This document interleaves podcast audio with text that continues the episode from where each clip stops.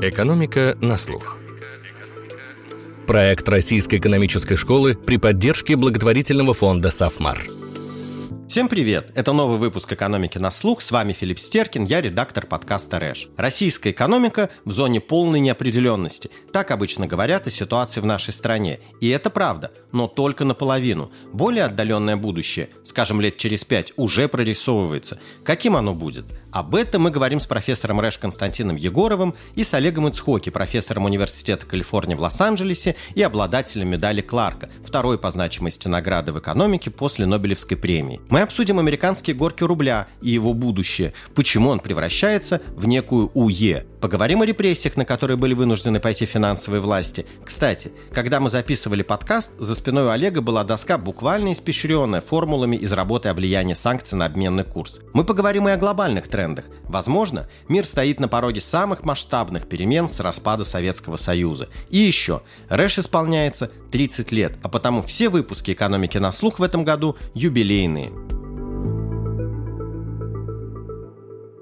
Константин, Олег, добрый день. Здравствуйте. Да, привет, Филипп, привет, Костя. Давайте мы начнем с того, что традиционно больше всего интересует жителей России в экономике, это с курса доллара. Мы видели, как э, весной рубль рухнул до 120 за доллар, как он потом стремительно отыгрывал потери, укреплялся до 60 и даже был крепче 60. Немного прогнозов Минэкономразвития ждет, что до конца года средний курс будет около 73 рублей за доллар. И для многих людей в России это, собственно, символ такой устойчивости экономики. Нас мочит, а рубль крепчает. Значит, все будет хорошо. Вот про то, хорошо это или плохо для экономики, давайте поговорим чуть позже. А пока о причинах. Почему же рубль, вопреки санкциям, вопреки такому экономическому давлению, давлению, укрепляется, укрепился, каков его потенциал и насколько он экономически обоснованно укрепляется или насколько он таким вот ручным, с помощью ручного управления укрепляется. Олег, давайте мы с вас начнем. Вы не так давно выпустили как раз research э, на эту тему. Тут надо основной момент понимать, что первые санкции, они заморозили золотовалютные резервы, которые использовал Центральный банк для стабилизации рубля. И, значит, вот фактически что получилось, что Центральный банк потерял инструмент такого более более точного контроля за курсом рубля, который позволял ему сглаживать флуктуации. В принципе, все привыкли, что между кризисами обменный курс был стабильный.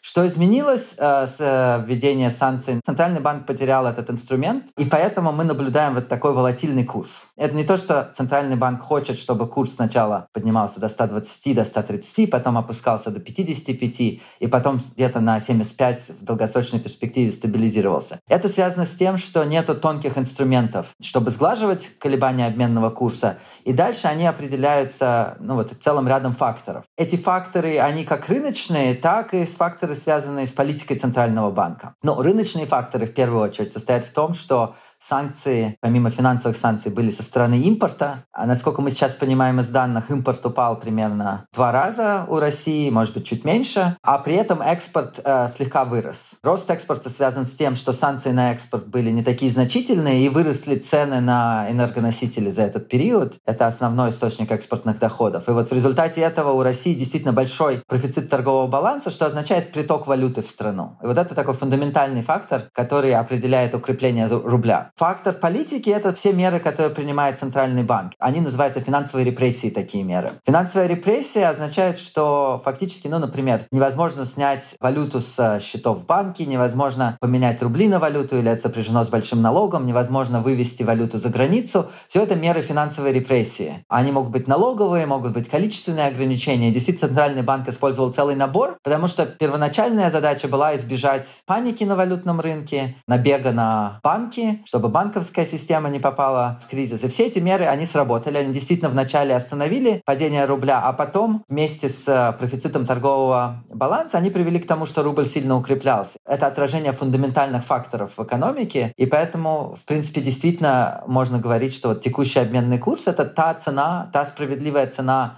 валюты, которая сейчас есть на московской бирже. В условиях, во-первых, санкций на торговлю, а во-вторых, ограничительных мер который вел Центральный банк. Спасибо. Константин? Я бы только сказал, что вот, к сожалению, обстоятельства сложились так, что доллар сейчас особо не нужен населению, потому что наличные доллары купить нельзя, поэтому можно купить только электронные, надо доверять какому-то банку с ними, а потом даже если у вас есть электронные доллары, вы импорт на них особо тоже купить не можете. Спрос на доллары упал сильнее, чем упало их предложение, и поэтому вот курс так поменялся. А можем ли мы теперь ожидать, что рубль у нас переходит в такое а, достаточно ручной режим управления, давление, то есть э, правительство и ЦБ могут ужесточать ограничения и поддерживать его, могут смягчать ограничения, могут увеличивать долю, например, валюты, которые экспортеры обязаны продавать, могут снижать эту долю. И, в общем, вот курс рубля перестает быть свободно плавающим. Совершенно верно. Россия полностью фактически ограничена от международного финансового рынка. И этот курс рубля — это некоторая условная единица теперь, которая существует только в России, никак не связана с международным рынком фактически. И у Центрального банка есть достаточное количество ограничений в руках, как, чтобы назначить фактически любой обменный курс, который Центральный банк хочет. И как раз то, что Костя сказал, совершенно справедливо.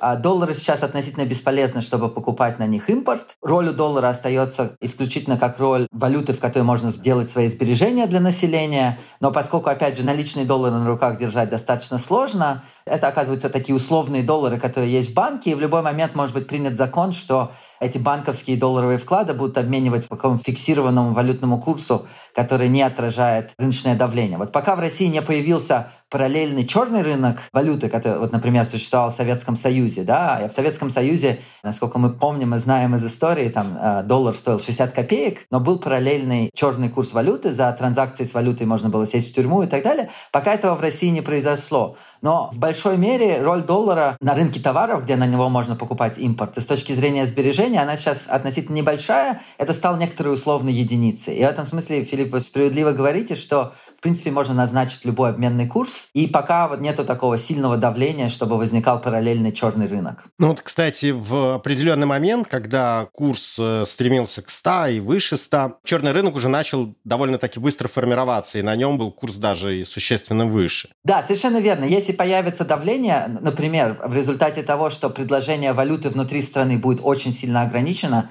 Например, в результате санкций на экспорт может сложиться ситуация, когда спрос внутри страны на валюту будет сильно превышать предложение валюты. В таких ситуациях будет возникать параллельный черный рынок. Вот это то, что было в первые несколько недель, когда была действительно паника на валютном рынке. Сейчас э, таких фундаментальных факторов пока нет. Внутри страны предложение валюты на самом деле больше, чем спрос на нее сейчас. Но это такое временное равновесие. Достаточно сложно предсказывать, как она даже до конца 2022 года изменится. Константин, а вы как считаете, Сложно ли это предсказывать? И вообще, как вот в связи с этим бизнесу тогда строить какие-то свои прогнозы? Ну, потому что бизнес может жить, я один как-то чиновник мне говорит, бизнес может жить, в принципе, при любом курсе. Может жить при 50, может жить при 100, но он не может жить при курсе, когда у тебя в этом месяце 50, а через несколько месяцев у тебя 100. Мне кажется, к сожалению, сейчас такие сложились обстоятельства, что у бизнеса гораздо больше другой неопределенности, из-за которого он ломает голову. И курс его беспокоит в меньшей степени. И как раз потому, что вот как бы в целом это правда, что курс стал более управляемым, но при этом одновременно правда, что курс стал гораздо менее важным. Потому что сейчас доллар как бы никому не нужен, экономика менее открытая. Представьте, если бы мы вообще вообще ни с кем не торговали, был бы курс рубля, но он был, нам бы абсолютно был не важен. Поэтому, с одной стороны, да, неопределенность гораздо больше, но с другой стороны, и вот этот конкретный фактор, он гораздо меньше. Ну и когда мы делаем курс более управляемым вручную, получается, что бизнес, когда вот строит предположение относительно курса доллара, он теперь ему надо меньше думать об экономических фундаментальных факторах и больше думать о том, наложит ли какие-то ограничения Центральный банк, что сделает правительство. То есть надо как бы больше доверять и предсказывать тому, кто вручную управляет курсом. Скажите, а как вы думаете, как надолго у нас сохранится вот это ручное управление курсом?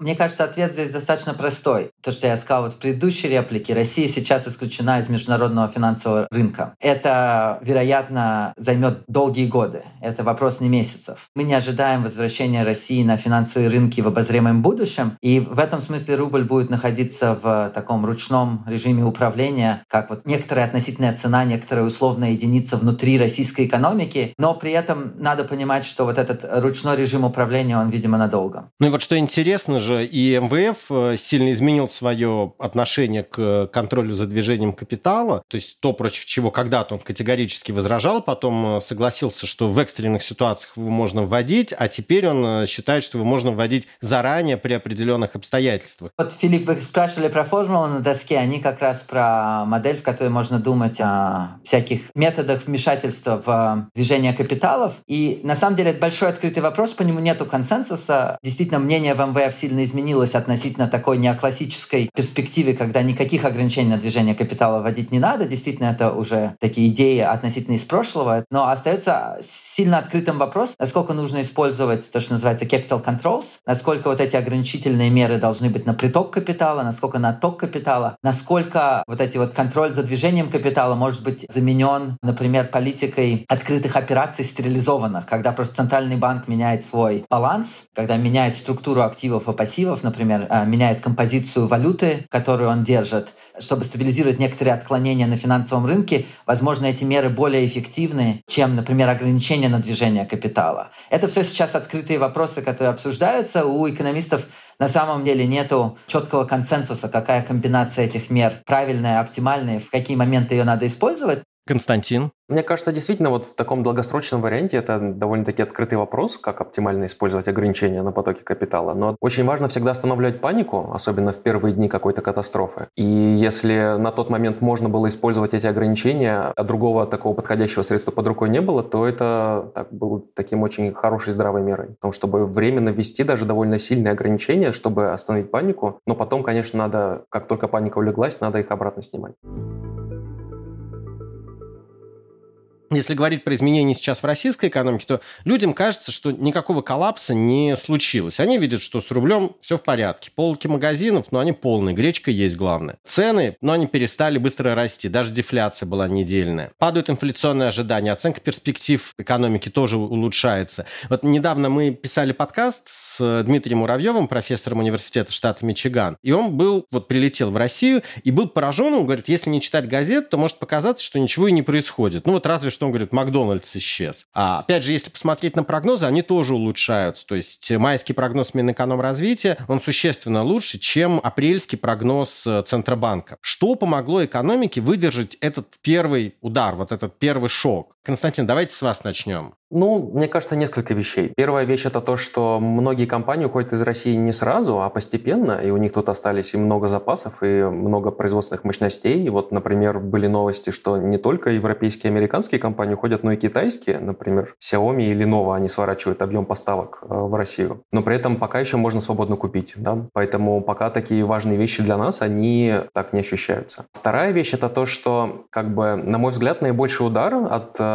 большей такой закрытости российской экономики будет не за счет товаров конечного потребления, не то, что вот у нас будет меньше брендов газировок или меньше брендов пива, а как раз из-за всяких компонентов и запчастей, из-за всяких микросхем. И вот поскольку это товары длительного пользования, пока все предыдущие запчасти у нас работают, мы еще не видим резкого падения. Даже вот представьте весь парк машин, который есть в России, очень многие из них иномарки, очень многие из них иномарки из тех стран, которые накладывают санкции, и будут проблемы с запчастями для всех из них. И вот поэтому очень постепенно мы будем видеть эффекты от всех этих санкций и добровольного ухода компаний из России. Да, я добавлю здесь, что, вероятно, мы недооценивали инновационность экономического поведения большинства агентов и фирм, потребителей. И в некотором смысле в экономике есть описание такому инновационному поведению. Это называется option value to wait. Это означает, что в сильно неопределенных ситуациях компании не принимают резких решений. Они хотят принимать их постепенно. Связано это с тем, что выход — это такое единовременное решение, а войти на рынок сложно, сопряжено с достаточно большими издержками. И вот это поведение мы его наблюдаем, во-первых, в том, что компании не быстро выходят, во-вторых, продолжают платить зарплату работникам в надежде на то, чтобы сохранить эти рабочие места, если они вернутся. Но точно так же мы видим, что огромное количество контрактов, вот это то, что меня поражает как экономиста, да, как экономисты мы обычно думаем о контрактах, что они нарушаются в тот момент, когда понятно, что контракт не может быть выполнен в среднесрочной, скажем, перспективе. Это то, что мы называем backward induction, когда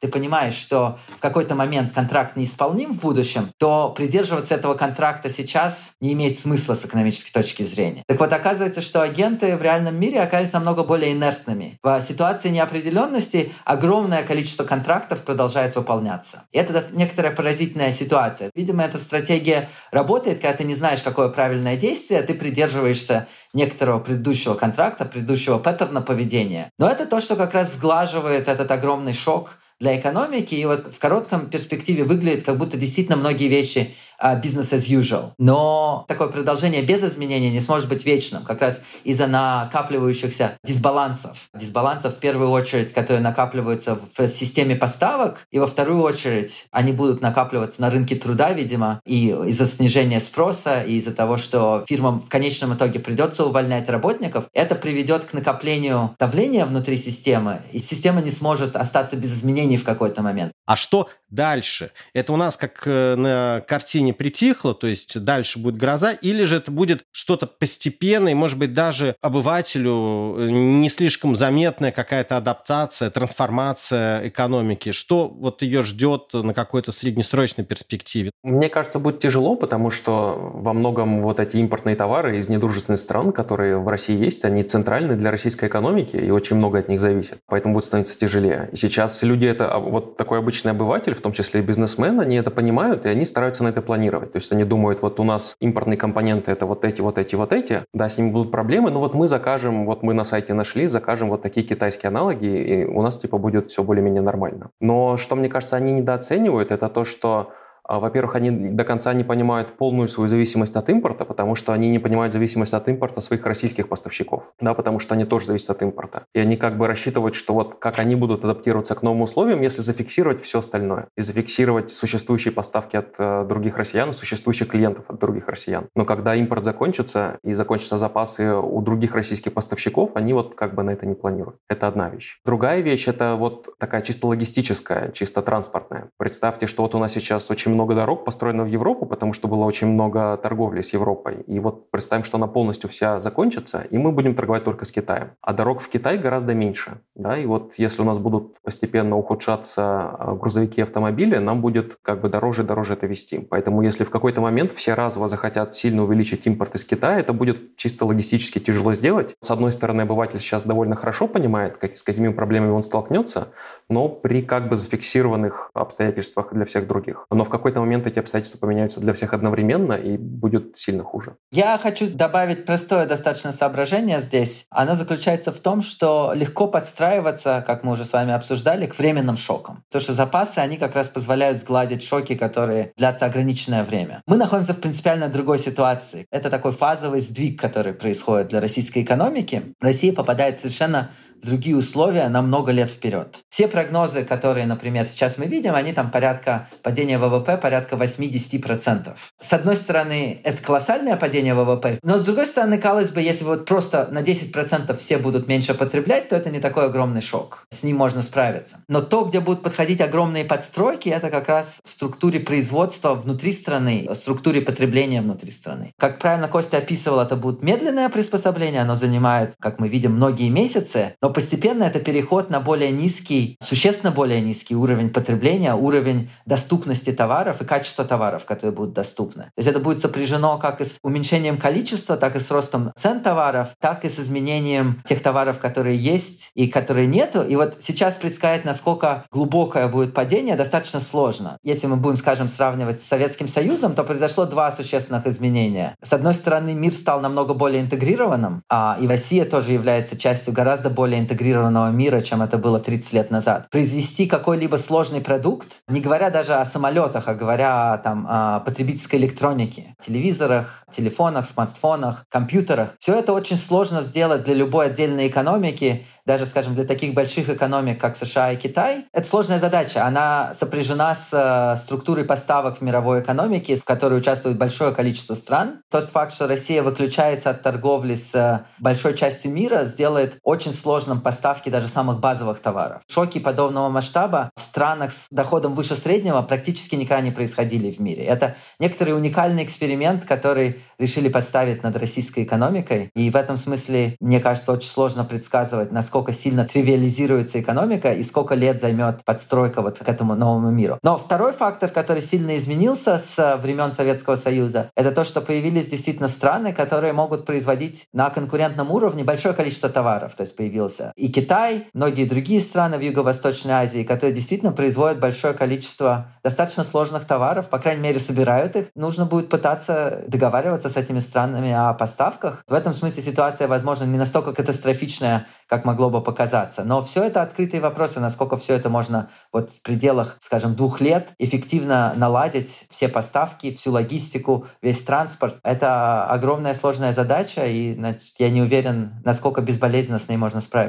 Я бы добавил сюда два наблюдения. Первое, в сравнении с Советским Союзом очень помогает размер страны. И Советский Союз, в нем было просто гораздо больше миллионов людей, чем в сегодняшней России. И в этом смысле было гораздо проще делать большие длинные производственные цепочки. Поэтому самой России полностью делать какое-то производство сейчас будет несколько сложнее, чем когда-то было Советскому Союзу. А второе, это про замену импорта из э, других стран, в том числе из азиатских. Будет очень здорово, если так получится. Но вот даже сейчас мы видим, что опять топовые китайские фирмы типа Lenovo и Xiaomi, они сворачивают свои поставки. И почему так происходит? Не потому, что они этого хотят, и не потому, что у них есть какая-то политическая позиция, а потому, что на них давят их западные партнеры. И есть такой факт в международной торговле, что фирмы самые большие экспортеры и самые большие импортеры — это те, которые наиболее производительные, как бы самые лучшие китайские фирмы. И естественным образом будет так, что самые лучшие китайские фирмы, они будут тесно связаны с западными своими партнерами. Если западные партнеры будут на них давить, и они будут уходить из России, это значит, что из всех китайских фирм мы автоматически убираем все самые топовые фирмы, которые могут выйти на международный рынок, и тогда России остаются только те внутренние китайские фирмы или еще хуже фирмы-однодневки, которые не боятся давления Запада. Поэтому у нас вот сценарий, где мы надеемся, что все наши сократившиеся импортные потоки Запада, они восполнятся импортными потоками из Азии, пока они двигаются, вот этот сценарий двигается в обратную сторону, да, пока такие поставки из Азии тоже сокращаются. Но будет хорошо, если это как-то можно будет договориться с ними. И опять же, Россия зависела от э, западных э, стран сильнее, чем от Китая в плане импорта. И чем сложнее была отрасль, чем более сложные технологии какие-то, тем больше была эта зависимость и в плане и технологий, и научных разработок и так далее, и так далее. То есть здесь мы просто никак не сможем это заместить, э, каким бы могучим бы не был бы Китай. Знаете, а вот если описать, как вы видите жизнь в России, скажем, там лет через пять, каким вы видите этот этот портрет будущего? Из таких очевидных вещей мне мое будущее через пять лет кажется с точно таким же телефоном, как у меня сейчас, с точно таким же компьютером, с точно такой же машиной. Из менее очевидных вещей, мне кажется, будут как бы новые проблемы, которых до этого не было. И они связаны с тем, что будет гораздо более высокая степень монополизации в российской экономике. Вот сейчас многие западные компании уходят, тот же Макдональдс и прочие другие. И это как бы плохо, во-первых, само по себе, потому что они уходят. Но даже если вот я как потребитель никогда не ходил в Макдональдс, мне все равно будет очень плохо, потому что кто кто-то купит этот бизнес и будет вместо него. Кто купит этот бизнес, наверное, тот, у кого сейчас уже есть много денег, и тот, кто в этой же отрасли. Да, поэтому в отрасли фирмы будут укрепняться, и там будет гораздо больше монопольной власти. И вот если, например, до сих пор в России был, например, очень дешевая мобильная связь и интернет домашний, то очень может быть так, что из-за высокой степени монополизации через пять лет цены и в этой отрасли, и в других сильно-сильно вырастут. Ну, мне кажется, мне просто очень сложно делать прогнозы на пять лет. Надо понимать, что мы находимся в зоне какой-то безумной неопределенности сейчас. Такой неопределенности,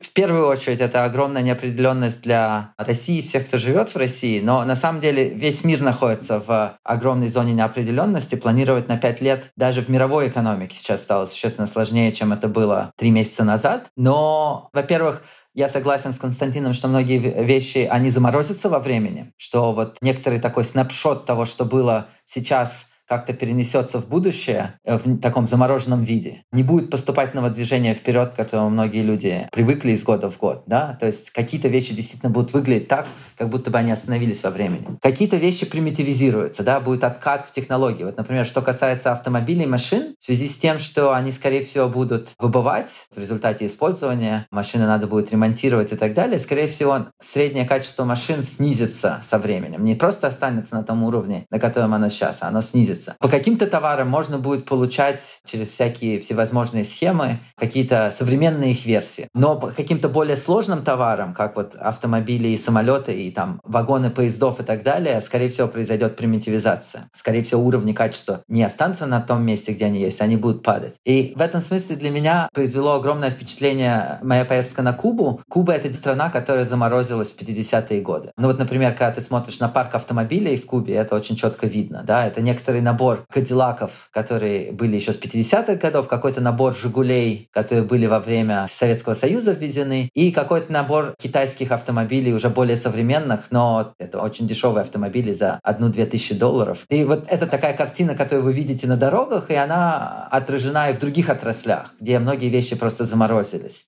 А благосостояние? Что произойдет с благосостоянием населения? И если брать такими широкими какими-то слоями населения, кто проиграет, кто сильно проиграет, и будут ли те, кто выиграют от э, того, что происходит? Послушайте, Филипп, мне кажется, что проигрывает более или менее все в мире. С точки зрения благосостояния людей, которые даже будут получать более высокие в рублях, возможно, зарплаты, их благосостояние все равно снизится. Их возможности тратить те деньги, которые они будут зарабатывать, снизится. В этом смысле у меня есть абсолютное убеждение, что внутри России теряет каждый человек без какого-либо исключения. Действительно, вот прям совсем выигравших найти тяжело. Надо, чтобы человек очень любил гречку и не любил ничего другого, и при этом мог э, скупить все активы вышедших компаний. Таких людей действительно на деле, они на словах очень мало. Но при этом, мне кажется, все равно разные люди проигрывают по-разному, и благосостояние тоже будет падать по-разному. Одна такая большая вещь — это то, что вот лично мое благосостояние очень сильно зависит от интернета и от всего цифрового. И когда Россию отключают от современной музыки, от современного кино, и не дай бог закончит свою деятельность YouTube на территории России, это будет довольно довольно большим ударом. Но для меня это как бы все идет с точки зрения потребления, для кого-то это и заработок тоже. Например, многие люди в России, даже в регионах, в относительно бедных небольших городах, они зарабатывали неплохие деньги на просто рекламе в Инстаграме, в Фейсбуке, их уже отключили, и они потеряли очень много. И вот такая цифровая инфраструктура, она во многом выравнивала возможности между регионами и центром внутри России. И когда мы ее отключаем, это уже даже не говоря еще об образовании, доступе к информации, ко всему другому, мы еще больше увеличиваем вот существующее неравенство. Поэтому мне кажется, что, конечно, терять будут больше те, у кого меньше было изначально. Я абсолютно согласен в том, что, несмотря на то, что потеряют все, терять будут э, непропорционально и на какие-то слои населения удар ляжет более сильно, чем на другие слои населения. Обычно, когда мы говорим про такие кризисные явления, всегда подчеркивают тот факт, что, как правило, менее защищенные, менее обеспеченные слои населения теряют больше от всяких кризисных явлений. Те, у кого сбережений было меньше, те, у кого а, защищенной занятости была меньше и так далее. Мне кажется, что текущий кризис на самом деле имеет другое свойство, что, во-первых, сбережения не позволяют его пережить более гладко, что кризис как раз из-за того, что он он не временный, вот эта вот накопленная подушка безопасности в виде сбережений не позволит справиться с этим кризисом более успешно. Это действительно переход на новый уровень, более низкий уровень благосостояния для всех. Во-вторых, в России было огромное неравенство, люди очень сильно отличались по корзине своего потребления. И в этом смысле этот кризис ударит сильнее по тем, у кого в структуре их потребления было больше потребления иностранных товаров, что касается и иностранных путешествий, и вот иностранных товаров, как электроника и так далее. Те люди, у кого была более простая корзина потребления, возможно, потеряют от этого кризиса меньше. В этом смысле этот кризис может оказаться уравнительным вниз к более бедным слоям населения для всех. В этом смысле люди, живущие в крупных городах, которые ориентировались на более международную корзину потребления, скорее всего, потеряют больше. Но это не означает, что люди, в корзине которых было мало прямого импорта, потеряют мало от этого кризиса. Опять же, я повторюсь, мне кажется, что от него проиграют все, но действительно будут те, кто проиграют сильнее, а, и те, кто проиграют относительно меньше. Совершенно справедливо сказал Костя о том, что вот были люди, которые, вот, например, работали в а, такой фриланс-экономике в интернете, у которых был заработок через интернет, они потеряют очень сильно. Но тут еще есть один срез. Все, кто работают в частном секторе, в малых бизнесах, на них удар ляжет, э, возможно, сильно, потому что они не получат прямую поддержку от государства. Скорее всего, государство будет поддерживать занятость на крупных предприятиях, которые либо государственные, либо даже частные, но которые легче поддержать, поскольку они просто крупные, напрямую с ними договориться. Не увольнять работников. Знаете, мне кажется, вы еще вот сейчас одну очень важную вещь сказали, что происходит такая консервация слабых сторон экономики, потому что в этот момент правительство не может допустить, чтобы какое-то как, насколько бы оно не было бы неэффективным предприятие, если оно большое, оно не может допустить, чтобы оно закрылось. Вот всячески будут поддерживать социальную стабильность через поддержку, неважно, насколько оно эффективное предприятие. Главное, чтобы оно было большое. Совершенно справедливо. В экономике мы это называем зомби-компании, зомби-банки, зомби-предприятия. Это компании, которые должны были бы закрыться по объективным экономическим факторам, но для государства политически слишком большие издержки допустить такого рода банкротство и закрытие, и государство из года в год продолжает поддерживать предприятия, которые, по идее, не прибыльные и не могут существовать. Наверняка это будет происходить, но здесь действительно сложно сильно упрекнуть государство. Действительно, в некотором смысле в краткосрочной перспективе огромную роль будет играть поддержка некоторого уровня доходов, чтобы не произошло коллапса экономики. Это вот такой сильно не идеальный способ, но действительно некоторый способ, как можно поддержать занятость, но в первую очередь не с целью производства, а именно с целью поддержки доходов населения, чтобы не произошло коллапса экономики со стороны спроса. Это приведет к снижению производительности экономики, но, возможно, это лучшее, что можно сделать из тех инструментов, которые есть у там, правительства. Непростой вопрос. А что в этой ситуации правительство, на ваш взгляд, будет делать? То есть что, есть там условно, может ли оно через какое-то время начать повышать налоги, например, чтобы увеличивать там распределительную роль бюджета? Может ли снижаться там независимость Центробанка, если понадобится? Короткий ответ такой. Скорее всего, правительство будет латать дыры. Будут появляться дыры в экономике, и правительство будет их латать. Это сильно неэффективный подход к проблеме, потому что он не решает проблему. А при этом я хочу подчеркнуть, что Центральный банк и правительство, они ходят по лезвию бритвы битвы все время. Потому что ситуация остро-кризисная, в которой легко принять меры, которые будут на самом деле углублять кризис. Вот, например, есть какой-то ценовой контроль, какая-то национализация предприятий. В принципе, в краткосрочном периоде может показаться, что это правильная политика, но на интервалах месяцев оказывается, что ценовой контроль, например, приведет к какому-то острому дефициту, где это было сложно ожидать. А национализация предприятия приведет там, к полной потере его эффективности, например. Но в целом, действительно, то, что мы будем ожидать, это какие-то такие локальные решения, которые будут решать локальные вопросы.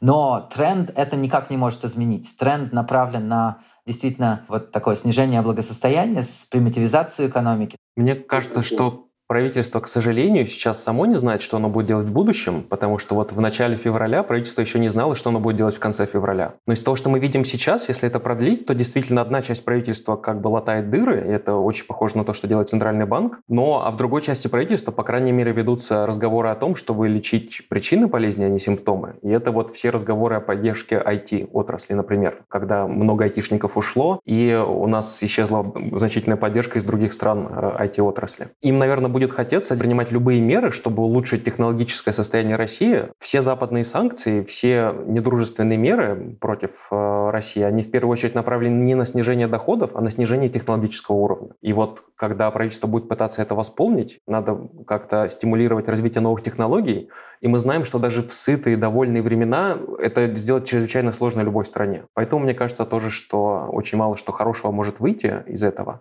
Но и может выйти очень много всего плохого. Как Олег правильно говорит, вот в этой по лезвию бритвы можно не туда упасть, и можно так поддерживать IT-отрасль, что у нас номинально будет 50 миллионов человек в России IT, все будут получать какие-то дотации, у всех будут льготы, но при этом IT будет такой же, как сейчас. Ну вот мне кажется о том, что власти будут пытаться делать про перспективы развития собственных технологий, ну, в массе. Очень точно написал известный экономист Бранко Миланович. России предстоит регрессивное импортозамещение, которое он назвал невообразимым экспериментом. Да, я крайне рекомендую этот короткий текст Бранка Милановича. Мне кажется, он действительно подчеркивает уникальную ситуацию сейчас, что вот многие страны прибегают к импортозамещению, но абсолютно в других условиях. Не в тех условиях, как это происходит сейчас в России. Ситуация России действительно больше похожа на ситуацию там Ирана или Кубы, но при этом надо понимать, что Россия была на гораздо более высоком уровне благосостояния и сложности экономики, чем иранская экономика, когда на нее были введены санкции. И в этом смысле это не просто импортозамещение, это технологический регресс, когда, значит, вот полагаются на импортозамещение в менее развитых странах. Идея состоит в том, что вы импортируете станки, импортируете фабрики, но начинаете производить вот на этом иностранном оборудовании, начинаете производить во многих отраслях внутри экономики. То есть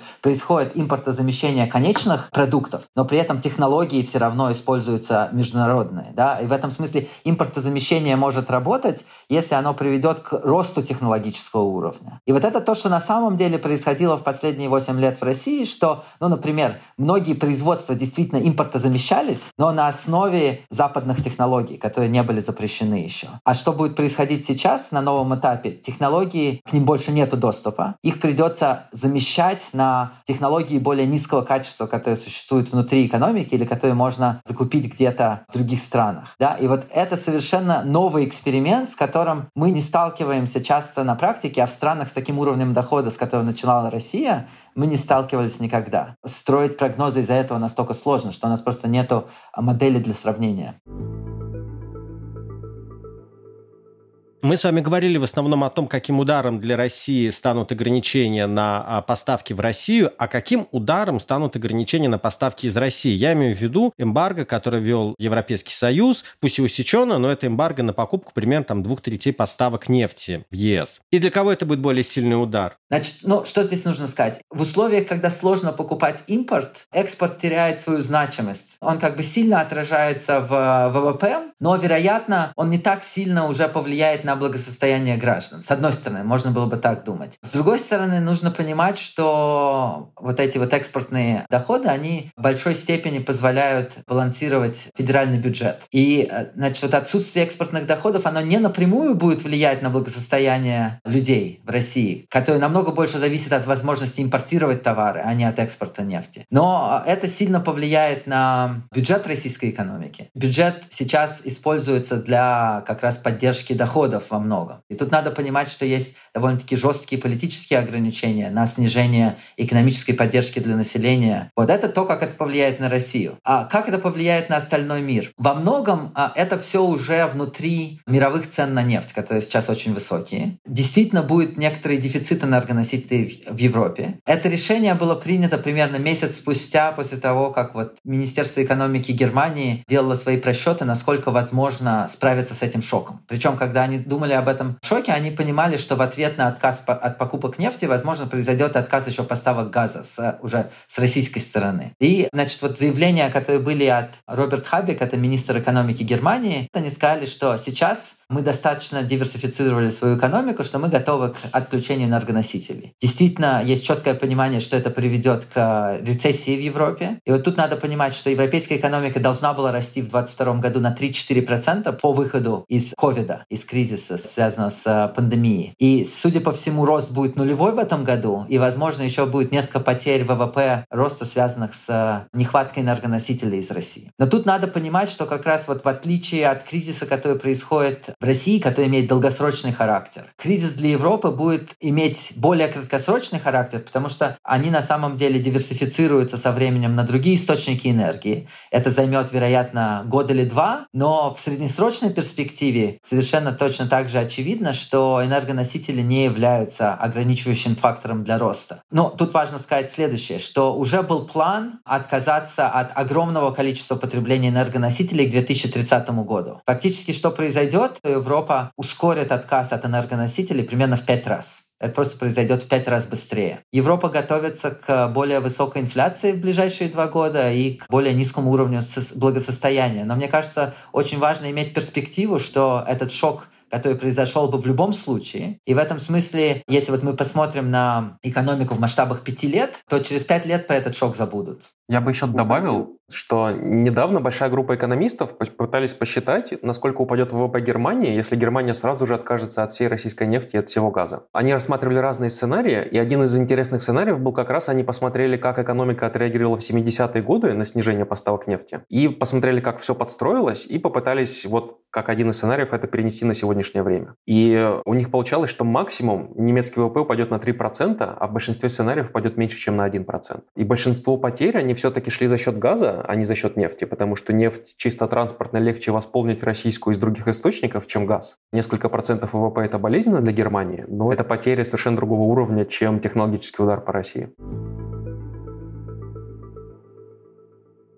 Давайте мы с вами перейдем к глобальной экономике, к последствиям украинского шока для нее. И снова с доллара начнем. Если вспоминать Никсоновский шок, когда США в 1971 году отказались от конвертации доллара в золото по фиксированному курсу, он привел к краху Бреттон-Вудской валютной системы, но роль доллара, она только выросла. И даже вот, ну, современную систему называют Бреттон-Вудс-2. Доллар называют общественным благом, которое США поставляют всему миру. Это с одной стороны. С другой стороны, США показали, что доллар, как у России газ, это тоже оружие. И я вот неоднократно встречал такую фразу «weaponization of the US dollar». И, наверное, это, в общем, не устраивает не только Россию. Как вы считаете, может ли что-то сейчас привести к тому, что гегемония доллара, его сила может э, пошатнуться? Мне кажется, может, но непонятно, что станет последней каплей. То есть, если мы будем смотреть на исторический опыт, то иногда вот такие мировые резервные валюты, они менялись, но проблема в том, что они менялись одновременно. То есть, есть очень большая инерция, и всем хочется использовать точно такую же валюту, как используют все остальные. И вот даже если мне лично это очень неудобно, если все остальные используют доллар, я тоже буду использовать доллар. И вот опять вопрос, насколько всем это нам индивидуально неудобно. И вот все эти причины, конечно, никому не нравится, что ваше накопление можно отобрать. Всем это абсолютно не нравится. И для всех это еще одна маленькая дополнительная причина перестать использовать доллар и перейти, например, на юань. Но совершенно непонятно, что станет последней каплей. Поэтому, как бы, с одной стороны, да, это очень серьезный шаг в сторону ухода от доллара, а с другой стороны, при этом очень может быть так, что внешне мы и не заметим никакой разницы до поры до времени. Ну, вот то, что говорит Костя в некотором смысле предполагает, что есть некоторая валюта, скажем, юань, которые не будут использовать в политических целях. Насколько мы можем себе представить, что если будет существовать параллельно две финансовые системы, то в каждой из них центральная валюта не будет использоваться как некоторый инструмент политического давления. Но если отступить на шаг назад, то все-таки стоит поговорить про фундаментальные факторы. И мне кажется, здесь важно понимать на фундаментальном уровне, что вот как Брентвудская система 1, так, условно говоря, Бреттон-Вудская система 2, так и Международная торговая организация, так и МВФ — это все элементы такого функционирования международной финансовой, экономической и политической системы по некоторым правилам. И США выступает гарантом того, что мировая экономика, мировая финансовая система будет работать по этим правилам. В этом смысле, если вот так вот говорить о шоках к этой системе, я бы думал о шоках к этой системе не так сильно о санкциях против России, где, мне кажется, шок существенно более важный — это торговая война против Китая. Это тарифная война, которую начал Дональд Трамп, но в целом внутри американского истеблишмента есть некоторый консенсус, что это была правильная торговая война, и вот это подрывает международные институты, потому что здесь не очевидно, какой формальный контракт был нарушен, скажем, условно говоря, Китаем, почему эта торговая война была необходима и оправдана. И вот это гораздо сильнее подрывает эти институты. И то есть, если бы я взял такую большую картину всего, то США перестала выступать очевидным гарантом международной торговой системы в первую очередь, пока этого не произошло в международной финансовой системе. Естественно, Китай задумывается о потенциальных санкциях, в частности, если Китай попытается захватить Тайвань. Это, значит, действительно некоторый такой кризисный сценарий, который сейчас более активно стал обсуждаться. И в этом смысле есть фундаментальные факторы, почему Китай захочет построить параллельную систему международных институтов. И мне кажется, мир сейчас стоит перед порогом такого самого важного, вероятно, решения с распада Советского Союза. Это как будет устроена новая архитектура мировой экономики. Будет ли она построена на каких-то принципах кооперации. И вот в условиях такой игры по правилам дальше есть некоторые правила функционирования международной финансовой и торговой системы.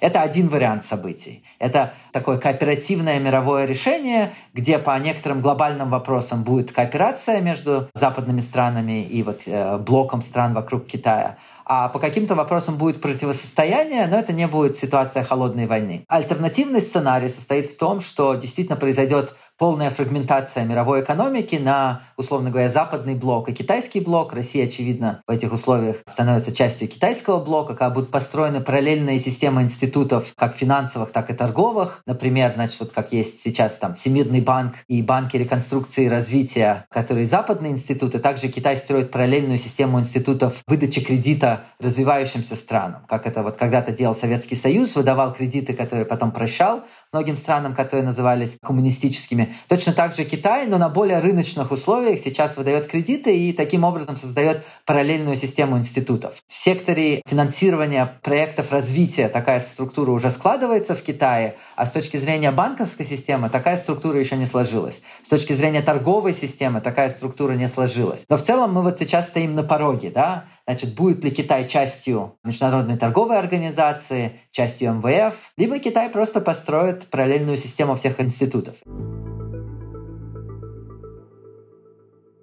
И тут, мне кажется, важно сказать два фактора, которые на этот влияют. С одной стороны, очень важно подчеркнуть, что Китай очень сильно отличается от России. Китайская экономика очень сильно выиграла от интеграции в мировую экономику. Весь китайский рост последних 30 лет был построен на использовании вот как раз западных институтов и Международной торговой организации, и западных финансовых институтов. Китай выиграл очень сильно от прямых иностранных инвестиций, от трансфера технологий. И в этом смысле Китай — это страна, которая сильно выигрывает от а, стабильного мира, который работает по некоторым правилам. И вот если бы мы смотрели на такие фундаментальные экономические факторы, то они в некотором смысле подсказывают, что для Китая и для западного мира, США в первую очередь, есть пространство, чтобы договориться и чтобы находиться вот в этом кооперативном решении, где просто роль Китая будет пропорциональна его размеру в мировой экономике, но при этом будет четкое представление правил, по которым вот эта международная экономика существует. С другой стороны, есть политический фактор. Совершенно очевидно, что сейчас происходят самые крупные политические изменения изменения в Китае за последние 30 лет, даже не 30, а 40 лет. 79 года китайская политическая система была стабильна, в ней а, была регулярная сменяемость власти, и отдельные генеральные секретари или вот потом президенты Китайской республики, они были существенно менее важны, чем партия. Китайская коммунистическая партия была вот долгосрочным институтом, а индивидуальные лидеры каждые 10 лет сменялись как по часам, и это то, что давало некоторый залог стабильности китайской политической системы. Она не была подвержена такому индивидуалистическому авторитаризму капитализму. Сейчас в Китае происходит сдвиг в сторону такого индивидуалистического режима. Си Цзиньпин выбирается на третий пятилетний срок. Это некоторая ломка китайской политической системы. И это происходит ну вот на фоне того, что Китай видит США как главного политического противника. И в этом смысле политическое давление, оно как раз находится в сторону фрагментации экономики. То есть мы сейчас как раз находимся вот в условиях такой неопределенности, потому что как будто бы экономические факторы толкают мир в одном направлении, а политические факторы толкают его в другом направлении. В ближайшие несколько лет, видимо, это будет тот период, когда вот это вот ландшафт будущего мира будет вырисовываться. Во многом это будет зависеть от того, как пройдут выборы в Китае, я так понимаю, не этой осенью, насколько переизберут Си Цзиньпина на третий срок. В этом мало кто сомневается, но насколько ему придется использовать политическую риторику, чтобы удерживать власть. Это такой большой открытый вопрос. Да, и миру эти вопросы, о которых вы говорите, ну, вернее, ответы на них, могут обойтись очень дорого. Например, исследования показывали, что разделение глобальной торговой системы на два таких блока, американский и китайский, уже существенно ударит по глобальному благосостоянию. Но что интересно, ведь глобализация – это все-таки такой маятниковый процесс. Конечно, с очень широкими колебаниями этого маятника, но мир становится больше, соединяется, а потом снова распадается, сужается. И так было на протяжении, собственно, всей истории. Ну, я скажу два слова а, на этот счет. На самом деле, я не думаю, что об этом стоит думать как о циклическом процессе. Мне кажется, правильнее об этом думать. Вот э, можно разделить мир на периоды. И вот весь период после Второй мировой войны был периодом более глубокой интеграции. Это все-таки такой вековой тренд на более глубокую торговую интеграцию и финансовую интеграцию стран. И вот как раз то, что доллар укрепился, совершенно справедливо вы говорите, Филипп, это то, что после окончания Бреттон-Вудской системы глобализация и финансовая интеграция продолжились. И вот как раз то, что они продолжались, усиливало роль доллара как глобальной валюты. А сейчас, возможно, мы ходим в новый, тоже потенциально вековой период фрагментации. Это очень долгосрочный маятник. Да, безусловно, долгосрочный. Этот период, он может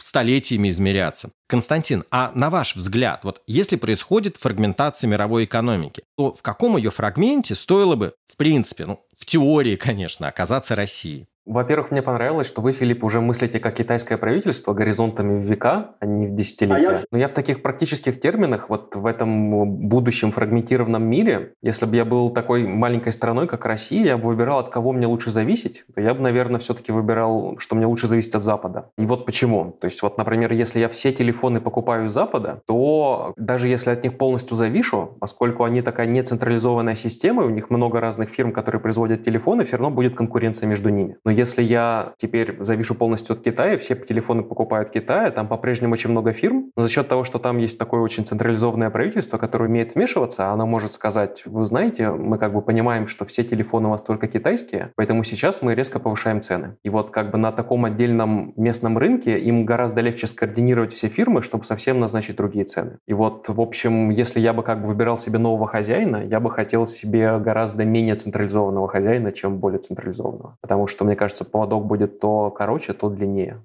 Подытоживая, мы говорили, что неопределенность сейчас высока для мировой экономики в целом. А какова вероятность, что эта неопределенность сменится определенностью в виде глобального серьезного кризиса? Просто если смотреть на прогнозы экономистов, ну, Риэля Рубини, Ларри Саммерса, Кеннета Рогофа, имена можно перечислять очень долго, а пророчество одно мрачнее другого. А как вы считаете, Олег, Константин, насколько сильным может оказаться надвигающийся кризис? Мне кажется, что если мы находимся в условиях, когда когда не происходит еще одного глобального шока, такого как фрагментация торговой системы, или, что гораздо будет более серьезно, например, это если в течение года Китай действительно попытается военным способом захватить Тайвань, вот если мы эти шоки не рассматриваем, то мы будем ну, в условиях вероятности некоторого циклического кризиса, которых мир пережил очень много, действительно высокая инфляция, будут более высокие процентные ставки, возможно, будет рецессия, но на самом деле это происходит на фоне довольно-таки быстрого восстановления восстановления экономики после коронавируса. И в этом смысле у меня были бы относительно оптимистичные прогнозы, что я бы не ожидал существенного экономического кризиса, я бы ожидал продолжительный период более высокой инфляции, с которым Центральный банк за там, 3-4 года справится. Это был бы мой прогноз для экономики. И вот дальше встает острый вопрос, будет ли происходить фрагментизация международной торговой системы, и это будет действительно самый серьезный шок, из которых мы пока наблюдали. И что более важно, насколько политика Китая будет агрессивная в Тайване. Опять же, это невероятное событие, это относительно маловероятное событие. Но если это происходит, то мы будем говорить о глобальном кризисе такого масштаба, которого мы, в принципе, никогда не видели. Да, вот если действительно что-то произойдет сейчас. И это во многом связано с тем, что Тайвань является поставщиком 50% всех компьютерных чипов чипов и порядка там 90% самых высокотехнологических чипов. То есть если этот кризис происходит в ближайший год или два, то это действительно будет именно технологически самый масштабный кризис мировой экономики. Опять же, мы не можем сказать, что это вероятное событие, это остается событием низкой вероятности. И если оно не произойдет, то это будет относительно оптимистический сценарий для мировой экономики. Константин? Из тех глобальных кризисов, которые мы видим, что разворачиваются уже прямо сейчас, я бы добавил еще продовольственный кризис. На Украине производилось очень много продовольственных товаров, э, включая зерно и масло и другие, и при этом в России было очень много удобрений. И, с одной стороны, это гораздо легче будет на длинных горизонтах, если так уж обстоятельства сложатся, что эти сельскохозяйственные мощности будут потеряны навсегда для оставшегося мира. На длинных горизонтах это легче восполнить. И даже на коротких горизонтах, мне кажется, в развитых странах все будет хорошо, но это будет довольно острый проблемой в следующий год-полтора для развивающихся и бедных стран, которые в большей степени зависели от этих поставок. Да, но вот э, это как раз э, и будет серьезным испытанием для международной кооперации, для развитых экономик, ну, насколько они действительно будут готовы поддержать не только свое население и бизнес, но и бедные страны. Константин, Олег, спасибо вам большое. Спасибо вам. Да, спасибо, было очень интересно. Что ж, мир меняется, и, возможно, меняется не к лучшему. Конца истории кризисов, из которых рождается новая политическая и экономическая архитектура, не видно. И, быть может, мы наблюдаем один из них, а ситуация в России – лишь фрагмент этой мировой перестройки. В подкасте мы обсудили сценарий для российской экономики лишь в самых общих чертах. На микроуровне перемены затронут нас всех. А потому в экономике на слух мы все чаще говорим о том, что делать в трудные времена, о личных финансах, карьере, образовании. С кратким изложением этих и других выпусков вы можете ознакомиться на портале guru.nes.ru, где вы также найдете множество материалов об экономике, финансах и образовании. Слушайте «Экономику на слух» во всех подкаст-плеерах, оставляйте комментарии и отзывы и рассказывайте о нас друзьям. До скорых встреч!